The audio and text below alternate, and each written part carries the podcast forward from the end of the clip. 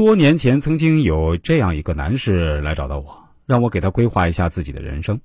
其实严格说来，也不叫规划人生，因为他自己对自己的人生都有着非常清晰的目标和思路。但是，因为他本人在网络上经常听我的课，对我的一些观点比较认可，所以愿意在自己人生偶尔遇到迷茫的时候呢，让我来把把关，或者他自己有什么新的思路、新的想法的时候啊。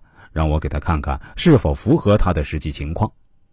他说：“这个过程就像是对表一样，看看自己手上表的时间跟别人手上的表是否一致。”他对我对他做的分析结果，每次都还是挺满意的。或者换句话说，他对我的能力和水平还是比较认可的，因为他的情况比较特殊，再加上这些年我们一直都是有联系的，所以我对他的印象确实非常深刻。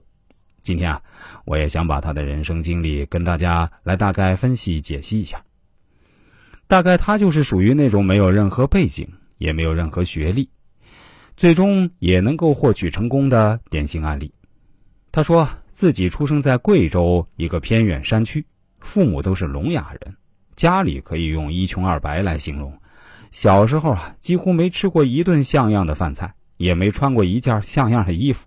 基本都是亲戚邻居家里孩子穿剩下的，再留给他穿。他十二岁才第一次到过镇子上赶集的地方，家里也没个电视，连个收音机都没有。因为父母都是聋哑人的缘故，家里啊，家电确实对他们没有任何购置的需要。他小时候就经常凑不齐读书的费用，那时候小学还是要交学费的。学校本来看他父母可怜，想减免掉他的学费。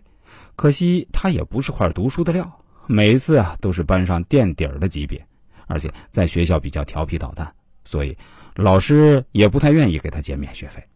但家里实在拿不出钱怎么办？他就只能厚着脸皮在学校混下去。老师也不好赶他走，毕竟那时候已经有了义务教育的概念了。只是义务教育在那时候不等于是免费教育。他在学校的时候啊，给自己制定的目标就是尽量多的识字。把数学基本的运算搞懂，他知道自己不是学习的料，但也不能做个文盲。就这样一直待到了初中毕业，他毫无悬念的没有上高中，而去广东打工了。但是到了社会上，他发现自己因为家庭的缘故，在为人处事方面要比别人落后很多，而且自己来自一个完全封闭的山区，他的见识方面也远不如别人。经常别人聊天的时候，他是完全插不上话的。但幸亏他可以去学习，这也是他接触社会早的一个优势。